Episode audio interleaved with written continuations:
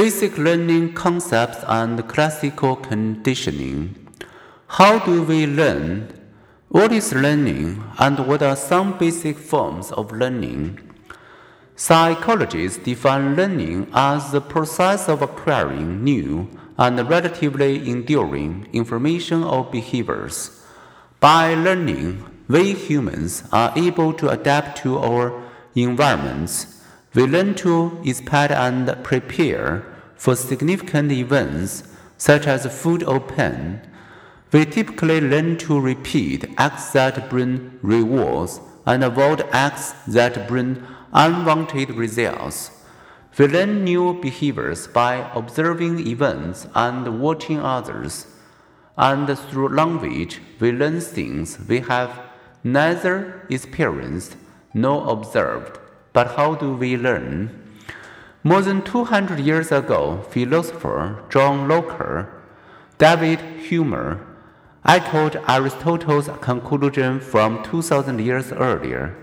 We learn by association. All minds naturally connect events that occur in sequence.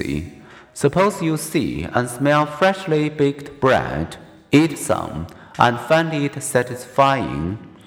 The next time you see and smell fresh bread, you will expect that eating it will again be satisfying. So too with sounds. If you associate a sound with a frightening consequence, hearing, the sound alone may trigger your fear, as one four year old exclaimed after watching a TV character get mugged. If I had heard that music, I wouldn't have gone around the corner. Learned associations often operate subtly.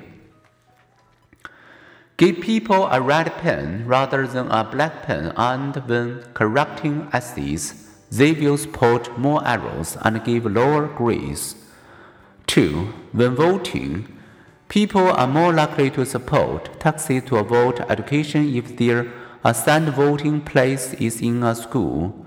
In the conservative American South, voters are more likely to support a same sex marriage ban when voting in a church.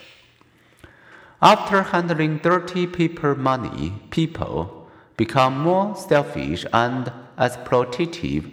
After handing fresh, clean money, they become more unselfish and fair.